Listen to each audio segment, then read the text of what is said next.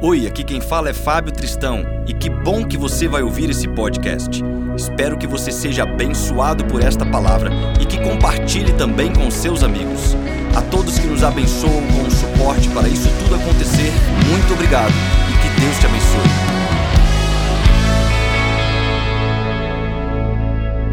E eu quero hoje trazer menção ao versículo tema do mês, como é de costume todo versículo tema do mês, nós começamos o mês usando ele como tema da nossa mensagem. E o texto de 1 Pedro, capítulo 1, no versículo 15, diz o seguinte: Segundo é santo aquele que vos chamou, tornai-vos santos vós mesmos em todo o vosso procedimento. Eu quero ler mais uma vez. Segundo é santo aquele que vos chamou, tornai-vos santos vós mesmos em todo vosso procedimento. Esse é o mês que nós vamos falar muito da característica do serviço. Durante o mês de janeiro inteiro, pregamos sobre o poder da palavra de Deus. E hoje nós queremos começar uma reflexão que vai ser durante o mês inteiro sobre o serviço. Mas o que, que tem a ver esse tema, esse versículo tema, com a aplicação do serviço? No meu entender, tem a ver com santidade.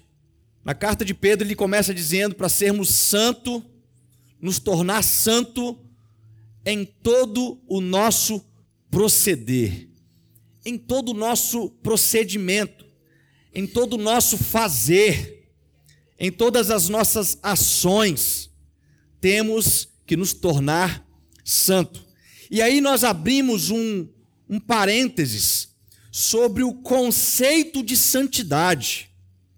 Porque o conceito de santidade talvez não está muito bem definido na mente de alguns cristãos, que definem santidade como algo impossível de ser alcançado, que definem santidade como algo que não é para eles, que definem santidade como uma regra de ações denominacionais que, se eles fizerem, estão santos, se não fizerem, estão em pecados. Conceituam com coisas que não são conceito de santidade. Santidade, ela nunca foi na Bíblia, em nenhum momento, nós vamos ver na Bíblia, santidade como sendo uma listinha de coisas que eu tenho que deixar de fazer. Isso é nova vida em Cristo. Você tem uma nova vida em Cristo. E esta nova vida em Cristo vai fazer você se revestir de um novo homem, de uma nova criatura. E, obviamente, você vai deixar de fazer coisas que não agradam a palavra de Deus.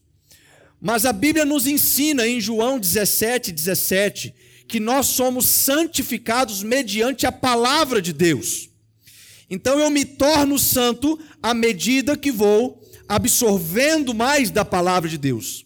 E por absorver mais da palavra de Deus, eu deixo de cometer ações, atitudes como consequência da minha santidade. Não pode ser ao contrário.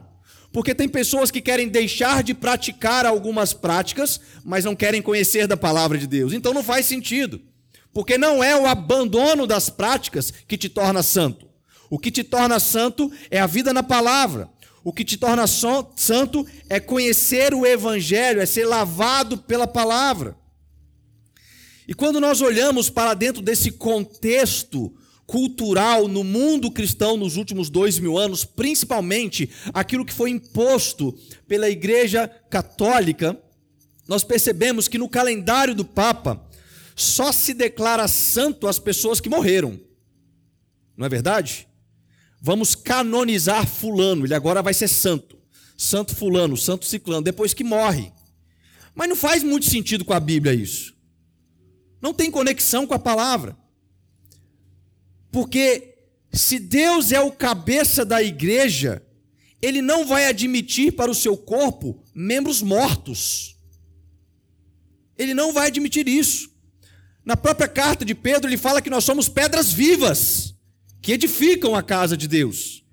Pedras que têm uma função na sua complexidade humana, com todas as nossas diferenças, com todas as nossas muitas divergências, nós temos propósitos específicos na nossa função humana dentro do corpo vivo de Cristo.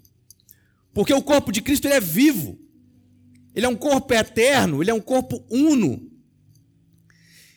Então, o primeiro ponto que eu quero abordar nesta mensagem que intitulo como Santidade e Serviço é que Deus cria, Deus chama para o serviço aqueles que buscam santidade. Na vigília de sexta-feira, nós fizemos a leitura de Atos 2,42, que diz que os apóstolos, que, que a igreja primitiva iria perseverar no ensino dos apóstolos, na comunhão, no partir do pão e nas orações.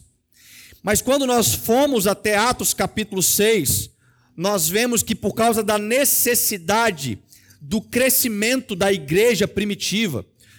Ou seja, no primeiro sermão de Pedro, 3 mil pessoas se converteram, no segundo, 5 mil se converteram, e nós não estamos contando mulheres e crianças. Estima-se que logo após o segundo sermão de Pedro, 20 mil novos membros já estavam fazendo parte da igreja primitiva. Sabe o que demandou no meio disso tudo? Serviço, trabalhos, colaboração mútua participação contributiva dos irmãos, porque eles tinham que se organizar. Precisava de algo, e os apóstolos, naquele momento, estavam sobrecarregados com tanto serviço.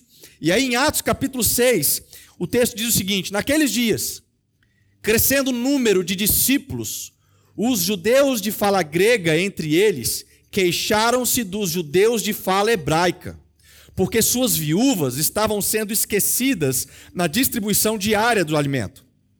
Por isto, os doze reuniram todos os discípulos e disseram: Não é certo negligenciarmos o ministério da palavra de Deus a fim de servir as mesas. Irmãos, escolham entre vocês sete homens de bom testemunho, cheios do espírito e de sabedoria. Passaremos a eles esta tarefa. Presta atenção. Houve um filtro. Existia um pré-requisito. Os apóstolos falaram o seguinte: vamos puxar o currículo dos irmãos. Esses que se converteram ultimamente, mas que de fato nós possamos averiguar e validar que eles são homens de bom testemunho, cheios do espírito e de sabedoria. Eles não perguntaram se esses irmãos eram bom comídias. Uh-uh. Eles não perguntaram se esses irmãos eram bons em recursos humanos.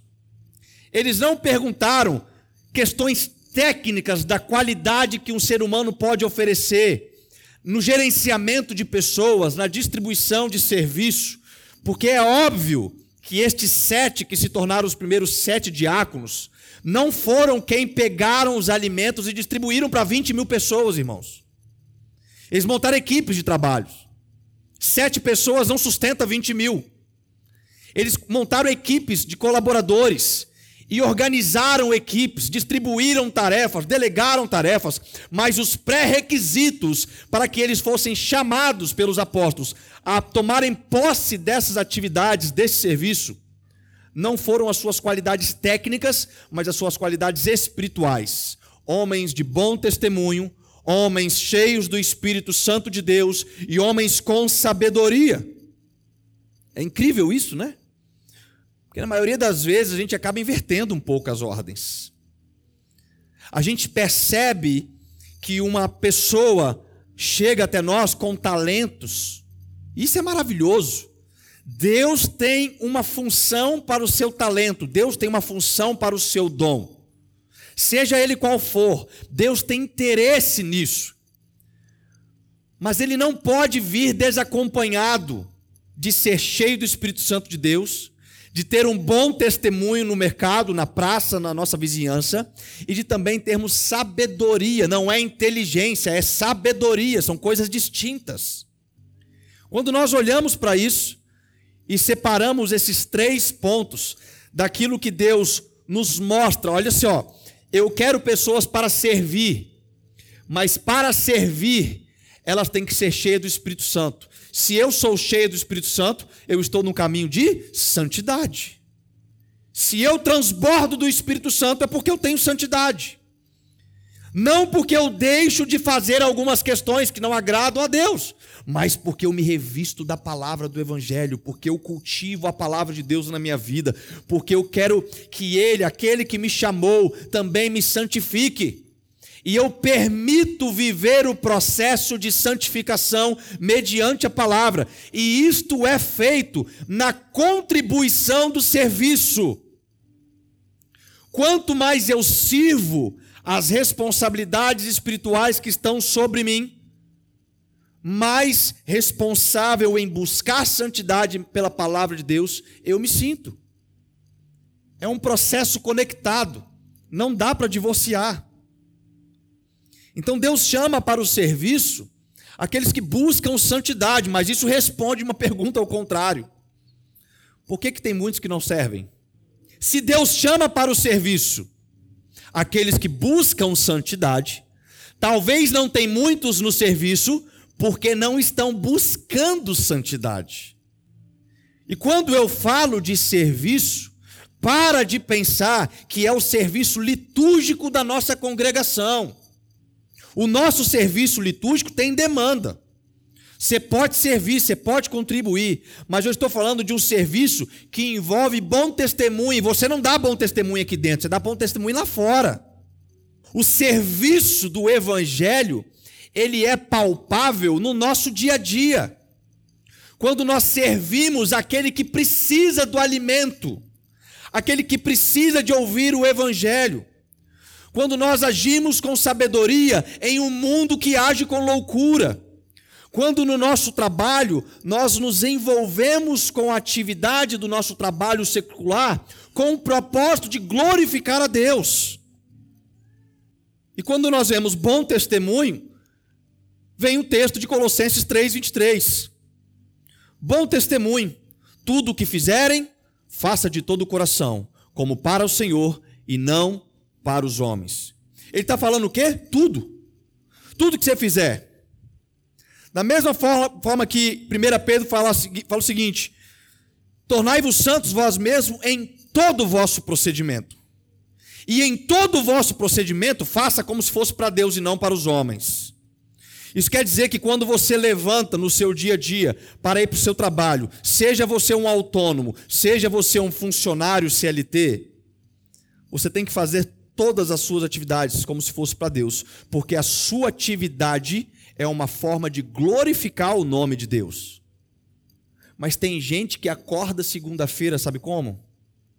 Ai, mais uma segunda-feira. Meu Deus, não aguento mais essa vida. Meu irmão, pede para morrer. Pede para Deus te levar que acaba seu sofrimento. Se o trabalho está sendo um jugo na sua vida e não uma bênção, tem alguma coisa errado. Porque trabalho é bênção de Deus para nós, amém? Houve uma maldição que acompanha o trabalho por causa do pecado de Adão e Eva. Mas o trabalho está antes do pecado de Adão e Eva. O trabalho já fazia parte no jardim, irmãos. O trabalho é bênção para nós. Deus nos formou e dentro da formação tem um trabalho. Pessoa comemora, sextou. Uh, não vou trabalhar o fim de semana, maravilha. E ela sexta mesmo, porque nem na igreja ela vem trabalhar. Sede santo em todo o vosso procedimento. Tudo que fizer, faça de todo o coração. Qual que é o seu trabalho? Meu trabalho é varrer a calçada da rua. Faça de todo o teu coração. Teu trabalho glorifica a Deus.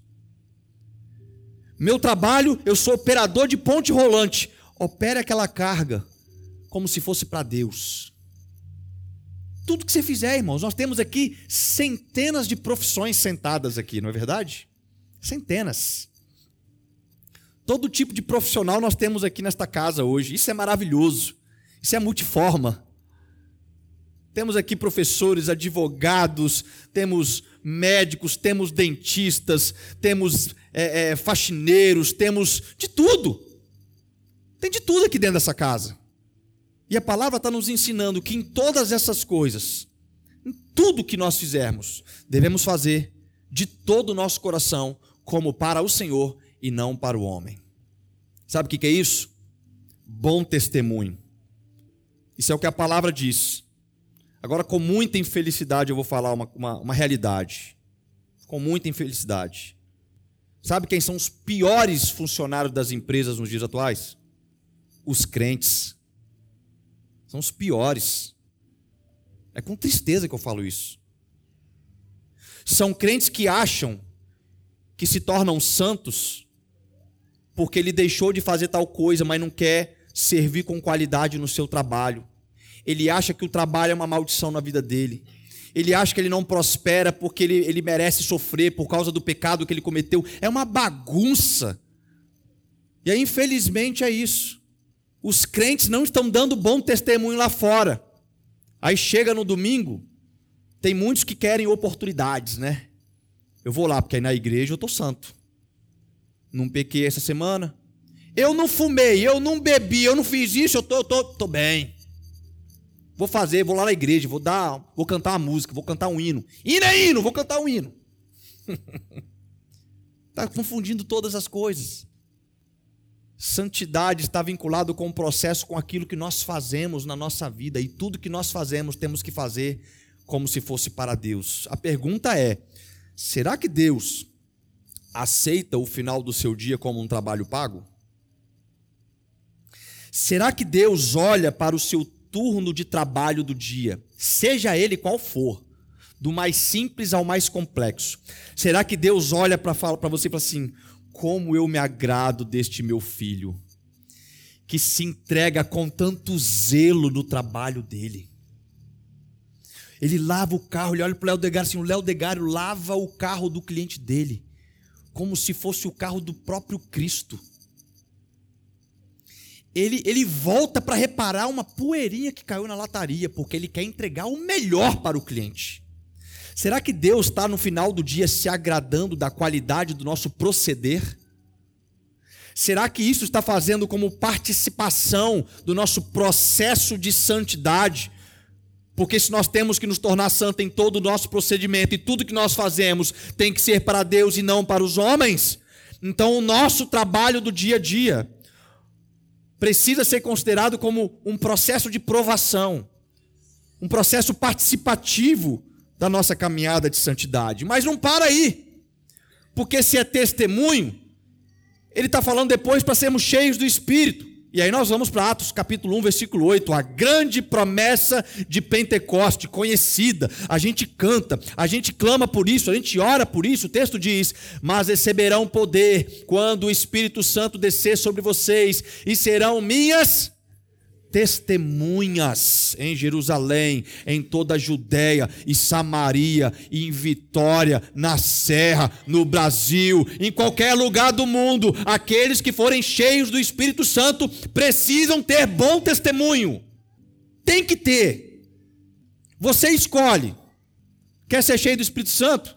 Tem que dar bom testemunho. Serão testemunhas de Cristo. Nós vamos chegar para aqueles que não conhecem a Cristo e vamos dizer: olha, eu sou testemunha deste Cristo. Mas você viu ele? Não, mas eu vou te falar o que ele fez na minha vida.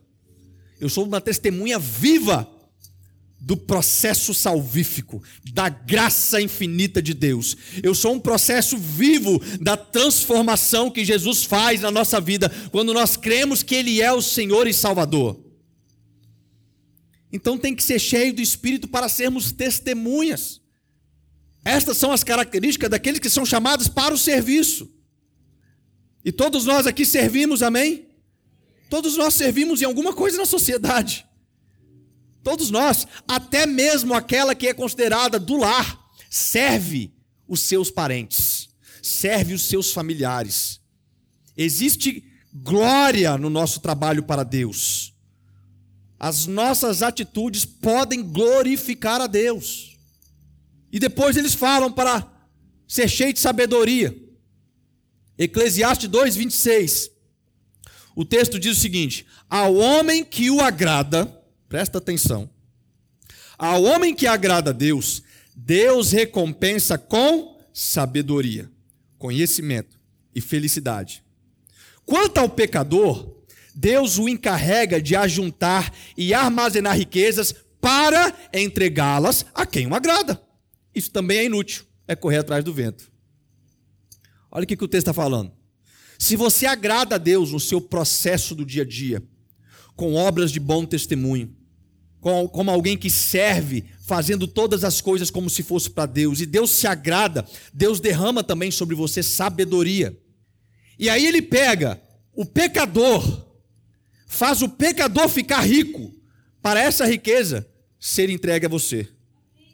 Você está entendendo isso, irmãos? Tem gente que fala: não, mas eu preciso correr atrás do dinheiro, seu pecador. Para de correr atrás do dinheiro. Faz o dinheiro correr atrás de você.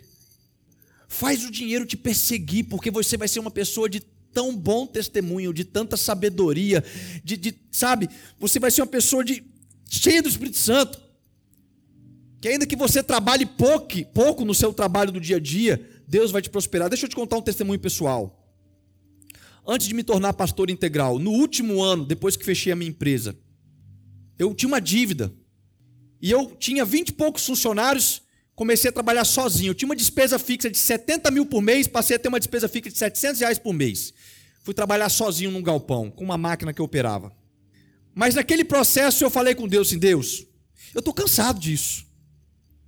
Eu estou cansado. Eu não quero saber qual vai ser o resultado. Mas está aqui George, que é testemunha disso, que participou. Eu falei assim: eu não vou trabalhar nem segunda nem quarta-feira. Segunda-feira eu vou servir nos projetos sociais e quarta-feira eu vou ficar o dia me dedicando à palavra para pregar à noite. Jorge ficava bravo comigo, que ele tinha serviço para fazer às vezes lá, e falava, rapaz, trabalha aí para ele. Jorge, não vou trabalhar, cara. Quarta-feira eu vou me dedicar ao Senhor. Sabe qual a moral da história, irmãos? Três dias na semana que eu trabalhava, me dava mais sustento que se eu tivesse trabalhado todos os dias porque eu resolvi fazer tudo para Deus. Eu não estou falando para você parar amanhã de trabalhar no seu trabalho para ficar se dedicando à palavra. Não, não é isso não. Isso é, foi a minha experiência, porque eu sou chamado para o, para o ministério integral. O meu, a, o meu trabalho ele é religioso, o seu ele é secular. Mas todos nós servimos a Deus. Você entende a diferença disso? Todos servimos a Deus.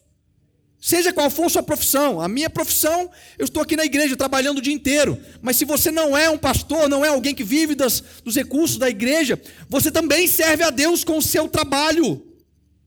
Então cabe a você tomar as decisões se você vai fazer isso com qualidade em Deus.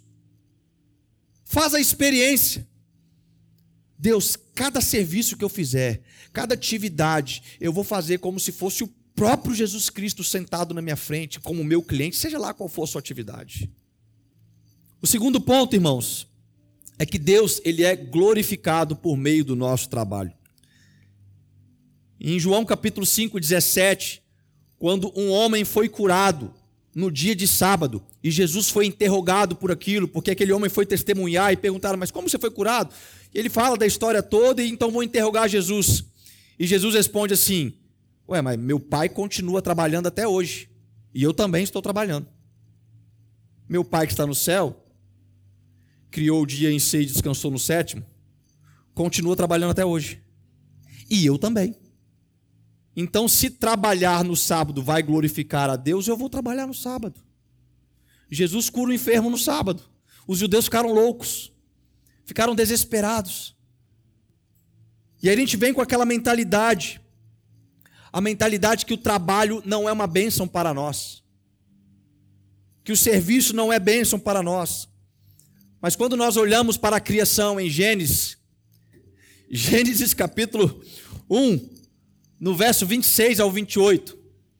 Então disse Deus: façamos o homem à nossa imagem, conforme a nossa semelhança. Domine ele sobre os peixes do mar, sobre as aves do céu, sobre os animais grandes de toda a terra e sobre todos os pequenos animais que se movem rente ao chão. Criou Deus o homem à sua imagem, a imagem de Deus o criou, homem e mulher os criou. Deus os abençoou e lhes disse: Sejam férteis e multipliquem-se, encham e subjuguem a terra, dominem sobre os peixes do mar, sobre as aves do céu e sobre todos os animais que se movem pela terra. Quando Deus criou o homem, Deus falou uma coisa para o homem assim: ó, trabalhe, governe, domine, lidere, multiplique. Vai dar nome para todos os animais. Eu quero todo mundo com nome aqui, nesse jardim. Tem muito bicho. Vai dar nome para todos os animais. Você já parou para pensar quanto tempo Adão demorou para nomear todos os animais? E que, que criatividade, né? Quantos animais. E ele nomeou todos. E governou sobre todos. E dominou sobre todos. O trabalho está presente desde a criação. O trabalho não pode ser olhado o serviço não pode ser visto como algo maléfico. Eu mesmo, já no meu tempo de mais ignorância, já falei: se um dia eu encontrar com Adão, eu vou dar as bofetadas na cara dele, porque eu estou tendo que trabalhar por causa daquele cara. Que ignorância. Adão vai falar assim: oh, peraí, eu tenho culpa na dor do parto, nos espinhos que crescem, e do pão que a gente tem que suar agora para trabalhar, para comer ele. Era um pouquinho mais simples antes, mas tinha trabalho. A gente fica com a expectativa de que quando Jesus voltar, ninguém vai mais trabalhar, irmãos. Deixa eu te, eu não quero te frustrar não, mas isso não é verdade não. Quando Jesus voltar no milênio, para de pensar que você vai ficar com aquela roupinha branca, andando no, nas ruas de ouro e ali, pronto, né? Não existe isso na Bíblia, irmãos. Olha o que a Bíblia fala no capítulo que mais fala sobre o milênio. Isaías capítulo 65, verso 22. Nunca mais haverá nela uma criança que viva poucos dias e um idoso que não complete os seus anos de idade. Quem morrer aos 100 anos ainda será jovem, quem não chegar aos 100 será maldito. Construirão casas e nelas habitarão, plantarão vinhas e comerão do seu fruto já não construirão casas para outros ocuparem, nem plantarão para outros comerem, pois o meu povo terá vida longa como as árvores. Os meus escolhidos esbanjarão o fruto do seu trabalho. Você vai trabalhar, meu irmão. No milênio tem trabalho para fazer. Considere-se no estágio. Considere, considere um estagiário nesse processo de santidade que vai nos fazer alcançar na segunda vinda de Cristo a ausência do pecado no nosso corpo e então de fato estaremos na plenitude da santidade. Estaremos vivendo em harmonia com Cristo Jesus, mas trabalhando. Vai ter trabalho. O que não vai ter é guerra. O texto fala que as armas serão derretidas para se transformar em equipamentos agrícolas. Porque tem plantação para fazer, vai ter alimento para nascer. Vai ter trabalho, irmão. Vai ter chácara para descansar. Então, irmãos, o trabalho é uma bênção de Deus para nós, amém? O trabalho bem feito, ele glorifica o nome de Deus. E por fim, a instrução do serviço na ceia. Hoje é dia de ceia. E aí nós vamos ver como que Jesus instrui o serviço na própria ceia. Um texto de Lucas no capítulo 22, do verso 24 ao 27.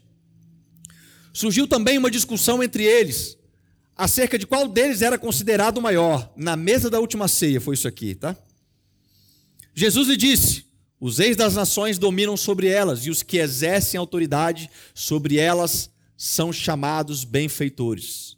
Mas vocês não serão assim. Pelo contrário, o maior entre vocês deverá ser como o mais jovem, e aquele que governa como o que serve. Pois quem é maior? o que está à mesa ou o que serve? Não é o que está à mesa, mas eu estou entre vocês como quem serve. E aí Jesus fala para a gente ser santo, como ele é santo em todo o nosso procedimento. Ele fala que o procedimento dele é serviço. Apertou, irmãos. Rasga aquela listinha de pecado que você achava que era santidade. E fala: Eu quero ser santo, eu preciso me me transbordar da palavra de Deus. E eu preciso trabalhar com santidade, eu preciso entregar tudo da melhor forma para Deus. Eu preciso atender o cliente para na hora que eu abrir a boca ele veja Cristo em mim. Eu preciso entregar o meu produto acabado que eu produzo, que eu fabrico, de modo que quando o meu cliente pegar o meu produto na mão, ele fala: Meu Deus, parece que foi Deus que fez esse celular. Porque é assim que acontece. Nós temos uma grande facilidade de olhar para a natureza. Quantos já tiveram essa experiência maravilhosa de chegar num campo, numa cachoeira, numa praia bonita, numa visão de perder o fôlego, e a gente para e fica. como Deus é maravilhoso. Olha esse trabalho das mãos de Deus, não é verdade? Só que a gente não olha para nós e, e, pensa do mesmo jeito. Só que quando nós vemos a criação, o único que foi formado que Deus se agradou ao ponto de dizer e viu Deus que era muito bom foi o homem. Os céus, o firmamento da terra, as estrelas, tudo isso foi produzido pelas próprias coisas, viu Deus que era bom, mas quando ele produz o homem, ele fala: Meu, isso aqui foi muito bom. Se a natureza já produziu aquilo que a gente perde o fôlego, imagine o que, que o fruto das nossas mãos pelo trabalho pode produzir para glorificar o nome de Deus.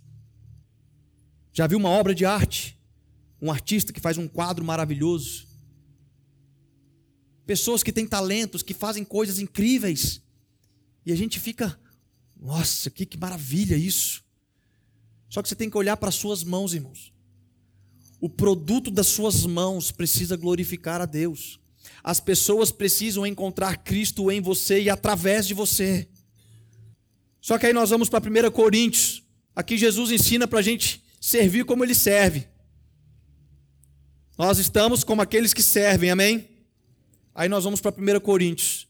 A igreja foi passando um tempo, né? Jesus já tinha voltado para a destra do Pai. Aí entra Paulo e a igreja primitiva vai se desenvolvendo.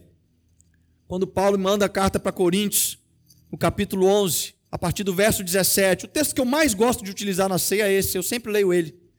Mas eu nunca leio a partir do 17, eu sempre leio da, quando é a celebração do ceia. Mas olha o que acontece antes. Entretanto, nisto que lhes vou dizer, não os elogio, pois as reuniões de vocês fazem mais mal do que bem. Em primeiro lugar, eu ouço que quando vocês se reúnem como igreja, há divisões entre vocês. E até certo ponto eu creio, pois é necessário que haja divergência entre vocês, para que sejam conhecidos quais dentre vocês são aprovados. Quais dentre vocês tem sabedoria? Quais de dentre vocês tem bom testemunho? Paulo está falando, é até bom que tem uns ranca-rabo no meio da igreja de vez em quando. É até bom que tem umas divergências. Porque é nesse momento que vai separar o de bom testemunho de mau testemunho. É nesse momento que vai separar aquele que está aprovado e aquele que precisa ser aprovado. Só que não parou aí o texto. Quando vocês se reúnem, não é para comer a ceia do Senhor. Porque cada um come sua própria ceia sem esperar pelos outros. Assim, enquanto um fica com fome, outro se embriaga. Será que vocês não têm casa onde comer e beber? Ou desprezam a igreja de Deus e humilham os que nada têm? Que lhes direi? Eu os elogiarei por isso? Certamente que não. Em outras palavras, Paulo está dizendo assim: olha, vocês se reúnem para partir o pão, para servir a mesa, mas ao invés de servir uns aos outros, vocês comem antes. De modo que alguns pecam com glutonaria e outros pecam com a embriaguez. Que era vinho que eles tomavam na ceia lá. Aí o cara se embriagava. E Paulo falou assim: vocês estão tudo errado. O culto de vocês está fazendo mais mal do que bem. Para de fazer o culto. Para, fecha a porta dessa igreja primitiva desse jeito. Para com isso. Que loucura é essa que vocês estão fazendo? E aí Paulo começa a ter essa preocupação. Alguns chegavam com seus alimentos, mas olhava, tinha um escravo. Ah, o escravo do fulano, que está aqui agora na igreja primitiva, se converteu ao evangelho, né? Esse cara não vai comer esse frango que eu preparei aqui, não, meu. Hum, hum, hum. Eu vou comer esse frango rápido. Isso faz parte da natureza pecaminosa, irmãos. Lembra quando você era criança? Você tinha aquele pacote de biscoito, você botava dois na boca para não dar para amiguinho? Isso é parte da natureza pecaminosa do homem. Quem nunca? Comeu rapidinho para não dar para o irmão antes dele pedir. é assim que funciona. E na igreja primitiva estava acontecendo isso. Eles estavam comendo dos alimentos para não dividir com aquele que era mais pobre, trazendo vergonha. E aí o texto continua o seguinte: ele fala da instituição da ceia depois, no verso 27 ele diz: Portanto, todo aquele que comer o pão ou beber do cálice do Senhor indignamente será culpado de pecar contra o corpo e o sangue do Senhor. Examine-se cada um a si mesmo, e então coma do pão e beba do cálice, pois quem come e bebe sem discernir o corpo do Senhor, come e bebe para sua própria condenação. O texto está sendo muito claro. Pois quem come da ceia e bebe da ceia, sem discernir o quê? O corpo, irmãos. É discernir o corpo de Cristo. O que, que geralmente a gente faz? Deixa eu me avaliar. Deixa eu ver se eu pequei. E a gente, a gente fica na sinuca de bico, né? Hoje em dia a gente não distribui a ceia na, nos bancos mais, a gente já pega ali na entrada. Mas antigamente os diáconos serviam a, a bandeja, né? E aí, a pessoa, enquanto os diáconos iam servir, a pessoa estava se autoavaliando no entendimento bíblico dela aqui. Deixa eu me discernir. Deixa eu me autoavaliar. Eu pequei essa semana? Eu fiz alguma coisa de errado? Eu pequei? Eu, irmãos, eu preciso, eu preciso pensar porque se eu pegar a ceia em pecado, eu tomo para minha própria condenação e aí eu morro. Mas se eu não pegar a ceia, é a igreja que vai me matar de vergonha. Porque vão ficar sabendo. Fulano não pegou a ceia. E aí ficava aquela briga interna, mas não é isso que está mandando discernir. Ele está falando para você avaliar e discernir se você entende sobre o corpo de Cristo. Corpo é, é algo com multifunções. É quando você se autoexamina e se responde: aonde eu estou servindo no corpo? Aonde eu faço parte desse corpo? Eu sou alguém que anda no processo de santificação pelo serviço no reino de Deus. E é por isso que ceia não pode ser de, de posse de igreja. Ceia da, da igreja denominação que eu digo. Ceia de Cristo. Você visitar uma outra igreja, você tem que fazer parte do corpo de Cristo, não daquela igreja. A ordenação da ceia é para quem faz parte do corpo de Cristo. Quando eu fui lá na África, eu tive a alegria de ceiar com os irmãos na África. E quando eu peguei lá o cálice, eu examinei e falei assim: meu Deus, eu tenho participação com esse corpo. Eu sirvo no mesmo corpo que eles. Eu sou alguém que tem contribuído para o reino de Deus. Eu nunca fiz nada na igreja deles lá. A não ser aquela vez que eu fui lá pregar, mas fora isso, nunca tinha, não conheci ninguém. Mas quando a gente pegou os elementos, eu olhei para aquele monte de irmão que não tinha coloração nem um pouco igual a minha. E eu falei: Nós somos o mesmo corpo. Eu consigo discernir que vocês fazem parte do corpo de Cristo e eu também. Isso é o discernimento do corpo, porque nós servimos no reino de Deus. Então Paulo ele traz para a gente esse entendimento. E ele continua dizendo no verso seguinte: que é por isso que há entre vocês muitos fracos e doentes, e vários já dormiram. É por isso. Sabe por que, que a gente deixa de trabalhar, irmãos? Porque está doente. Sabe por que, que a gente fica doente? Porque não aprendemos a discernir o corpo. A gente fica fraco quando não aprende a discernir o corpo de Cristo. A gente fica fraco quando não está disposto a viver uma vida de santidade, pelo nosso trabalho do dia a dia. A gente fica enfermo, alguns já, já, já até morreram. Não fisicamente, mas parece uma múmia dentro da igreja, parece uma múmia no seu trabalho, parece uma múmia na sociedade, parece que morreu. Só esqueceram de enterrar o indivíduo. Não tem vida, não exala Cristo, não exala o perfume de Cristo. Temos que aprender a discernir o corpo, porque o trabalho de Deus é uma bênção para nós.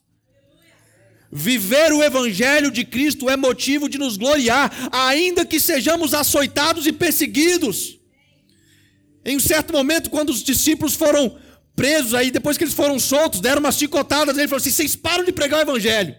Eles saíram de lá rindo. Nós fomos açoitados pelo amor do evangelho. Meu Deus, isso é bom demais. Vamos fazer um churrasco. Se alegrando com o trabalho de Cristo, se alegrando com aquilo que eles faziam. Mas isso não tirava as suas funções seculares. Pedro era pescador. Apóstolo Paulo, com tudo que ele fez para nós no Novo Testamento, era construtor de tendas. Jesus era carpinteiro, irmãos. Você, tem, você consegue imaginar Jesus entregando uma, um banquinho de madeira e o cliente dele falando assim: Ó, oh, não quero ser não, tá porcaria isso aí? Você consegue pensar em alguma coisa desse tipo? Eu não consigo. Eu consigo pensar naquele cliente pegando aquele banquinho de madeira, duro, mas quando ele sentava, parecia que ele estava na nuvem. De, Meu, parece que foi a mão de Deus que fez esse banquinho. e foi, né? É sobre isso, irmãos. O nosso trabalho glorifica a Deus. Nós temos que achar alegria no servir a Deus, na nossa função secular, nas nossas funções ministeriais na nossa contribuição litúrgica. Nós precisamos nos disponibilizar. Eis aqui as nossas mãos. Eis aqui os pés daqueles que anunciam as boas novas. Que Deus seja louvado